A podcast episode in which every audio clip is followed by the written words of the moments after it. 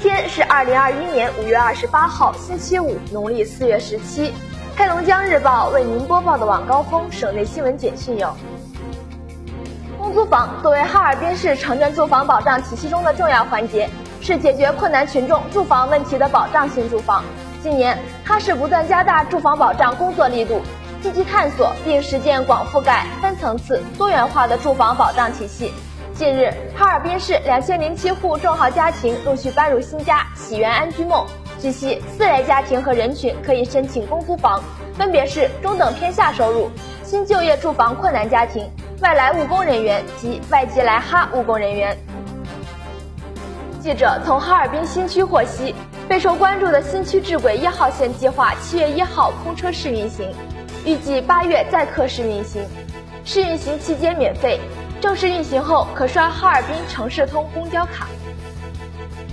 二零二一黑龙江普通高校专升本考试五月二十九号举行，龙江健康码非绿码的考生，十四天内到达或途经非低风险地区的考生，按照当地卫健部门要求完成隔离后未满十四天的境外抵返考生，需出具考前三日内核酸检测阴性结果报告。从境外或国内非低风险地区抵返的考生。需持七日内有效的核酸检测结果参加考试。哈罗单车将恢复在哈尔滨的正常投放，第一批车于今天与市民见面。哈尔滨市展开占道洗车集中整治行动，二十七号起，哈市城管执法部门对辖区内违规占道洗车、销售汽车用品问题依法进行集中整治，加大查处力度。针对占道违规洗车、销售汽车用品问题。全市各城区城管执法部门将坚持清理与处罚相结合的原则，发现一处取缔一处，处罚一处。注意，哈市新增十四处电子眼。据了解，新增点位主要针对违法停车、违反标志标线、不系安全带、驾车接打电话、闯红灯、不礼让行为等交通违法行为进行抓拍摄录。新增交通技术监控设备点位如下：铁路街通达街。铁路街乡政街、哈西大街清华大街、铁路街东方瑞景小区门前、江畔路观江国际小区门前、铁路街安发桥、铁路街上方街、铁路街海城街、铁路街核心三道街、哈尔滨大街中心左街、哈尔滨大街武威路、中心大道全路段、中心左街全路段、南兴街全路段。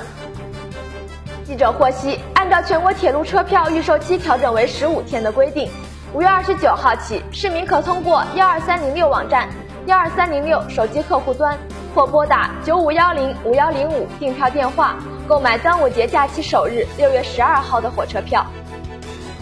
哈尔滨市今年首批开通的三条夜间公交线路走向和站台设置均同所依附的线路一致，票价为一票制两元。上述三条夜间线路主要是解决防洪纪念塔、中央大街等松花江沿线经济带，以及师大夜市、丘陵、学府凯德广场、地铁站周边区域的夜间出行问题。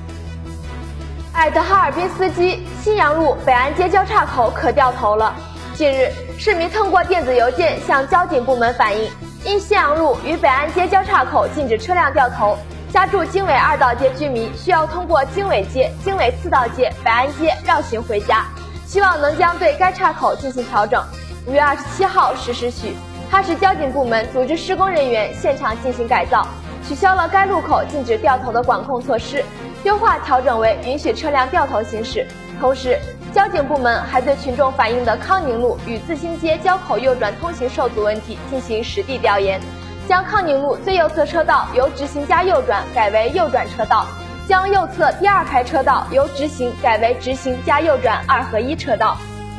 二十七号消息，截至二十七号十四时，广州市累计报告确诊病例四例，无症状感染者五例，均与确诊病例郭某有关联，均为共同居住、共同就餐、共同托管等相对密闭的场合受到感染后造成的传播，属同一感染链条。十只黑天鹅落户大庆兰德湖，在蓝天的映衬下，成群的黑天鹅在碧波中悠闲地游弋，时而引吭高歌，时而玩水嬉戏。宽大厚实的翅膀拍在水面上，激起晶莹的水花。这一幕吸引了众多大庆市民，摄影爱好者扛着长枪短炮争相将这一幕拍下。黑龙江日报为您播报的晚高峰省内新闻简讯就是这些。更多新闻内容，请关注龙头新闻客户端收听收看。我是实习主播邢云，感谢您的收听。